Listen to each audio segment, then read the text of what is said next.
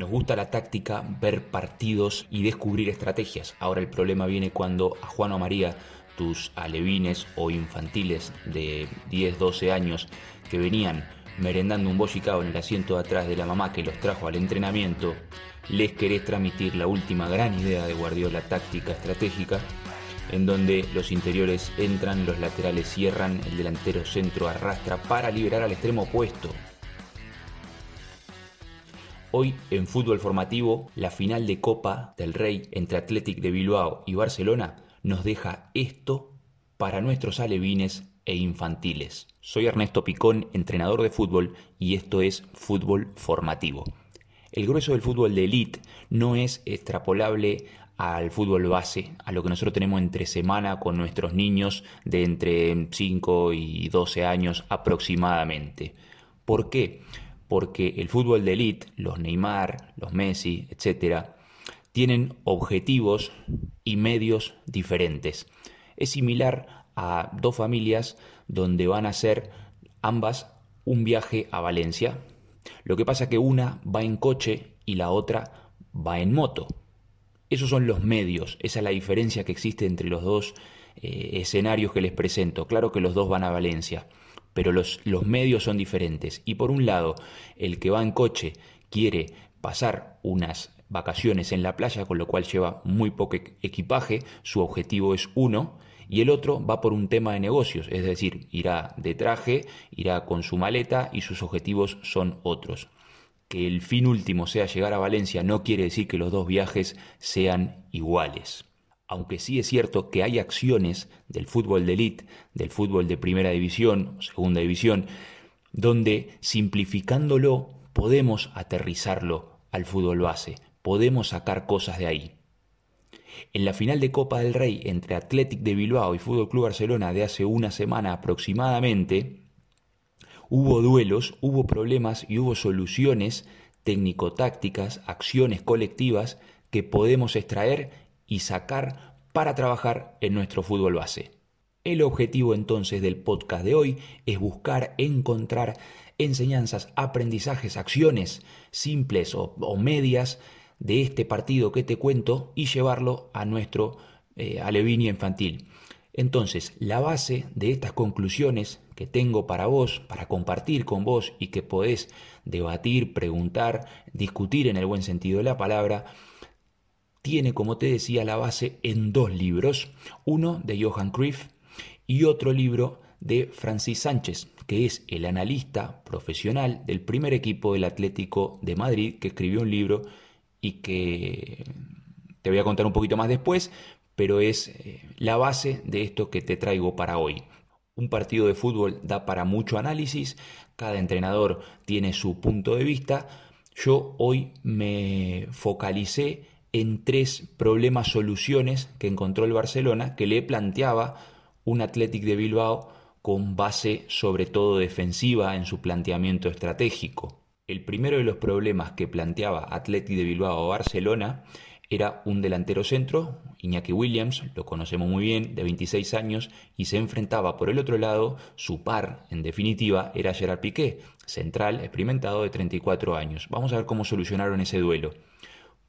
Por otro lado, Antoine Grisman, el delantero del Barcelona, se enfrentaba a una línea defensiva férrea, buena, fuerte en el marcaje, como suelen ser las defensas del Atlético de Bilbao. ¿Cómo resolvió esto el Barcelona? Le vamos a echar un, vistazo también y lo vamos a aterrizar al fútbol de nuestros niños. Y en un tercer foco lo, etiqueté varios, varios, varias eh, soluciones que vi que encontró el Barcelona, tácticas, acciones medianamente simples que podemos, como, como te decía, llevarlo a nuestros entrenamientos. Soluciones varias que encontró el Barcelona frente al Atlético de Bilbao. Vamos con el primer problema técnico-táctico estratégico resuelto por el Barcelona, en este caso Athletic de Bilbao presenta a, uno de sus jugadores estrella, el delantero Iñaki Williams, es muy rápido, lo conocemos. ¿Cómo podemos resolverlo? ¿Qué hacemos? ¿Corremos más que él? Nuestro central igual no puede. Eh, no se lo vamos a pedir el sábado porque sabemos que no va a ocurrir. Sábado digo, me refiero al día del partido. ¿Qué hacemos? ¿Lo marcamos con dos? Y entonces estamos dejando al menos un jugador de ellos libre, totalmente libre. Estamos haciendo una superioridad numérica muy peligrosa. ¿Qué necesita este delantero para desarrollar su juego? Necesita espacio. ¿Cómo llego a esta pregunta? Mira, te voy a leer textualmente, muy cortito, el libro de Johan Cruyff que se llama Mis jugadores y yo, fue editado en la década del 90, lo podés encontrar y en la página 78 dice, en Atlético de Madrid juega un futbolista inteligentísimo que se llama Manolo. Nosotros analizamos sus características y creemos que su gran calidad es el desmarque. Buscamos la solución y es sencilla. Que no le marque nadie. Si no le marca nadie, no se desmarcará y las dos opciones que va a tener para rematar a portería las tendrá igual con uno de los nuestros encima si le dejamos solo. De hecho, cuando juega contra el Barça casi nunca mete gol. La clave está en no marcarle. ¿Qué hizo el Barcelona? ¿Qué hizo Gerard Piqué? Le dejaba lo marcaba a Iñaki Williams un par de metros por detrás, es decir, correr al espacio ya no podía porque esos dos metros son los que necesita Gerard Piqué para igualar la carrera con este delantero rápido, eliminaba la opción del espacio, más sin embargo obviamente cuando el balón estaba viajando hacia el delantero, Gerard Piqué lo encimaba y no lo dejaba girar. Está claro que Iñaki Williams para girarse tiene más dificultades, por ejemplo, que Neymar. No es lo mismo. Nosotros el otro día en el partido PSG-Bayern Múnich, eh, pese a que ganó la eliminatoria el PSG, en el partido de vuelta, el, central eh, Lucas Hernández del Bayern Múnich lo hizo muy bien. Neymar obviamente tiene un gran talento, se giró alguna vez, pero eh, este central del Bayern ganó muchos duelos y eso fue importante. Bueno, no me quiero ir de tema.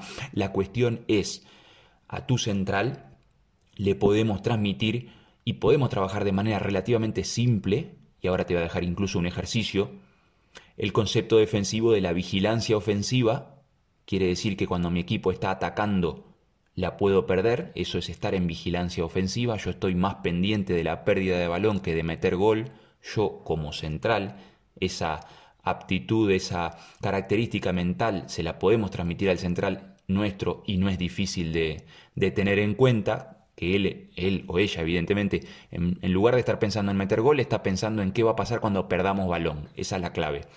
Estamos trabajando la vigilancia ofensiva del central y obviamente el segundo aspecto es no dejarlo girar. Nosotros queremos que reciba. ¿Dónde? Al pie. ¿Dónde no queremos que reciba? Al espacio. Comparto ahora contigo un ejercicio muy simple, sobre todo por la necesidad de podértelo explicar de esta manera, sin imágenes, dale una vuelta, aterrizarlo a tu equipo, nadie lo conoce mejor que vos. Esto es un ejercicio a realizar en medio campo, lo que es la realidad de la mayoría de los entrenadores, la mayoría de los equipos en fútbol formativo. Entonces, tenemos tu área en donde podés jugar, tenés un portero inmediatamente antes del área generas lo que va a ser una subzona de más o menos tres pasos de ancho, más o menos tres pasos grandes, en donde se va a encontrar tu central, que es la figura clave de este ejercicio. Seguido de esta subzona, donde el ancho total del juego, perdón, va a ser el ancho estipulado por, por la anchura del área grande. Decíamos que teníamos esa primera subzona para tu central, seguido otra subzona para el delantero rival y por último, y la zona más lejana a tu área, será un área, una subzona más grande en donde se va a desarrollar una posesión, un rondo de 6 contra 4. El objetivo es que los atacantes de ese 6 contra 4 que están en superioridad, que son esos 6, conecten con el delantero centro, que está muy cerca, tras realizar 3-4 pases. Estas características las dejo en tus manos.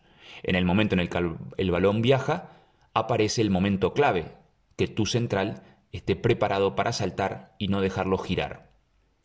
Se marca gol, por ejemplo, si el delantero logra girarse, chutar a portería, regatear u, otro, u otras formas de finalizar. Está claro que si deja de cara, este, el, juego pasa a otra, a otra fase. El foco en, este caso yo quiero ponerlo en, en que el central corra, en que el central esté en vigilancia ofensiva. Vamos ahora con el otro problema planteado por el Athletic de Bilbao que resuelve el Barcelona y que podemos llevar a nuestro fútbol base con soluciones y con enseñanzas, aprendizajes relativamente sencillos para las edades comprendidas entre 10, 12, 13 años aproximadamente.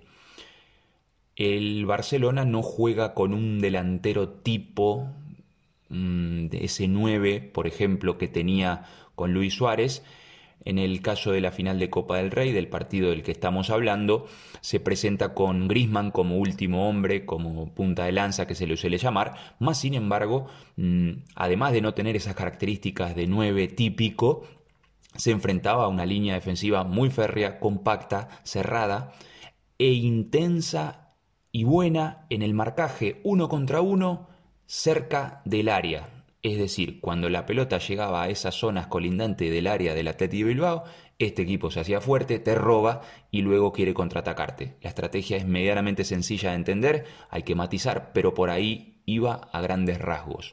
Bien, pregunta. ¿Son buenos y son férreos dónde? Cerca de su área. ¿Dónde no lo son? Un poco más lejos. Entonces, llegado el segundo tiempo, Grisman empieza a alejarse de esos centrales férreos en el marcaje uno contra uno y empieza a caer más entre líneas, alejarse del área rival y consigue. Lo primero es que los centrales ya no lo siguen, no lo siguen igual, no es lo mismo. El central cuando se aleja de su propia área empieza a dudar porque está dejando espacios, está dejando su zona de confort, ese central ya no es el mismo. Entonces ocurrió tres aspectos. No lo siguieron en todas las acciones, Griezmann generó superioridad numérica en un sitio muy interesante para el Barcelona debido a sus características. Y tercero y último, generaba espacios cuando lo seguían o cuando esa defensa, digamos, se hipnotizaba con su movimiento, está generando un espacio para entradas de segunda línea que nos va a dar pie a la, a la última parte de, las, de los problemas soluciones. Comparto contigo un ejercicio, en realidad una modificación del ejercicio anterior, en donde podés lograr que tu delantero centro ejecute y empiece a mm, automatizar ciertos movimientos que le favorezcan a tu equipo cuando se presenta esta situación de defensa rival muy férrea, muy buena en el marcaje uno contra uno cerca de su área. Suele ocurrir, puede ocurrirte.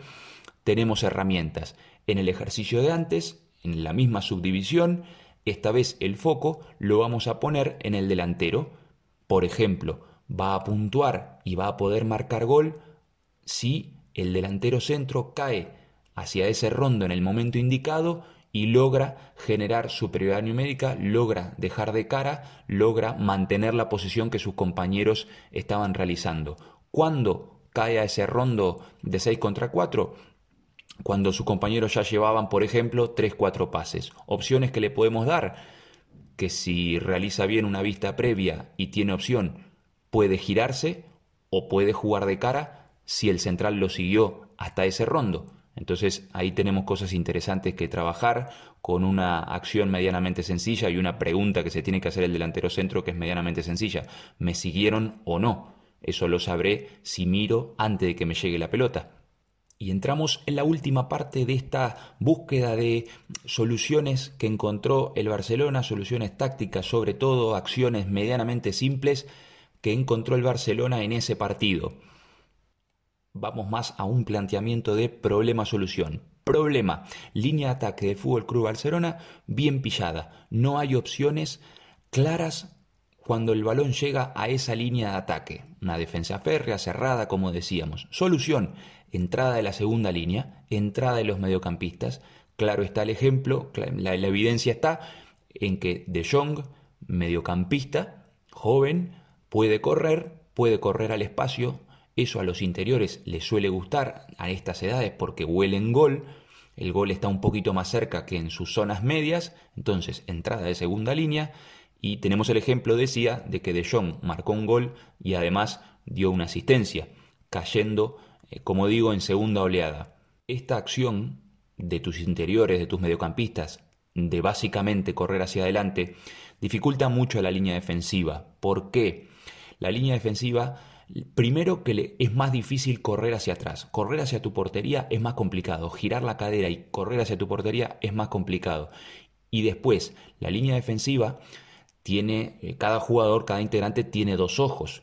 Generalmente esos ojos están apuntando al balón y quizá a algo del entorno, pero la entrada, por ejemplo, del interior más alejado al balón, a ese central de ese lado del balón, no, no lo está mirando, no, es imposible, está mirando el balón y como mucho a su delantero centro.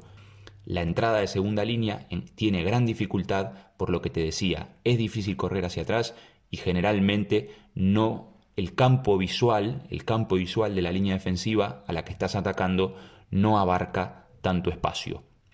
Último problema, solución, resuelto por el Barcelona, defensa rival del Athletic de Bilbao, eh, este, defensas integrantes altos, fuertes, una defensa cerrada, altos fuertes, Geray, Íñigo Martínez y De Marcos, metro 82, atacantes del Barcelona, Griezmann, metro 76, Messi, metro 70, Pedri, metro 74.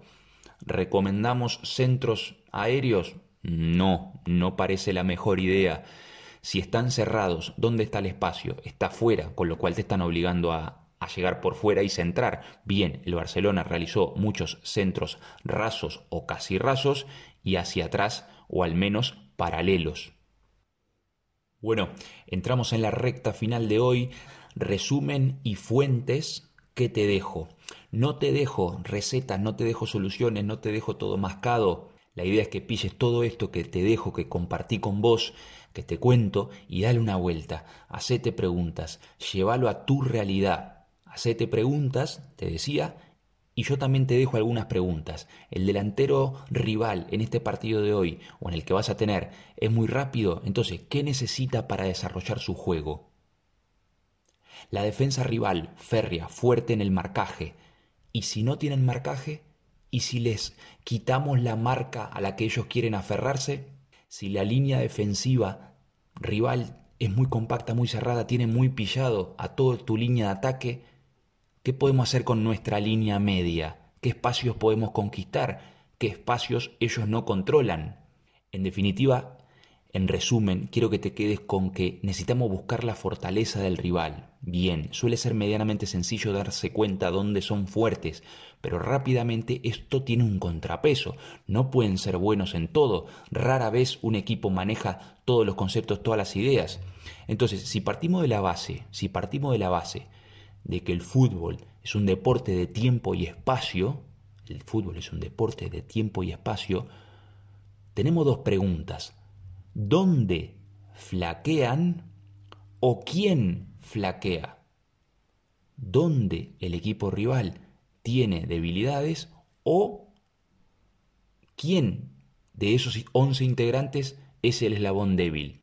Vamos ahora con una de las partes del podcast que más me gusta porque responde a la pregunta del por qué hago yo esto y uno de los por qué es compartir fuentes compartir fuentes que a mí me enriquecieron y que a vos como entrenador te pueden venir fenomenal. Hoy te traigo dos, dos libros.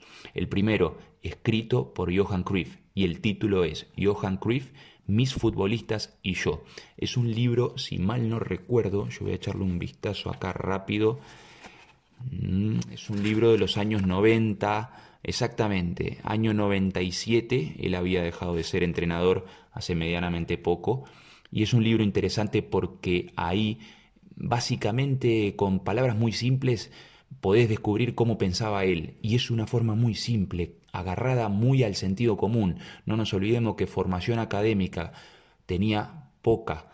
Mm, yo leí su biografía y creo que estudios básicos y gracias. No lo estoy diciendo desde el punto peyorativo, simplemente estoy diciendo que no era un catedrático, pero era un tipo muy simple y esa simpleza a mí me gusta y muchas veces abre muchos caminos. Por otro lado, por otro lado, te dejo el título del libro de Francis Sánchez, como te decía, analista profesional del equipo del primer equipo del Atlético de Madrid.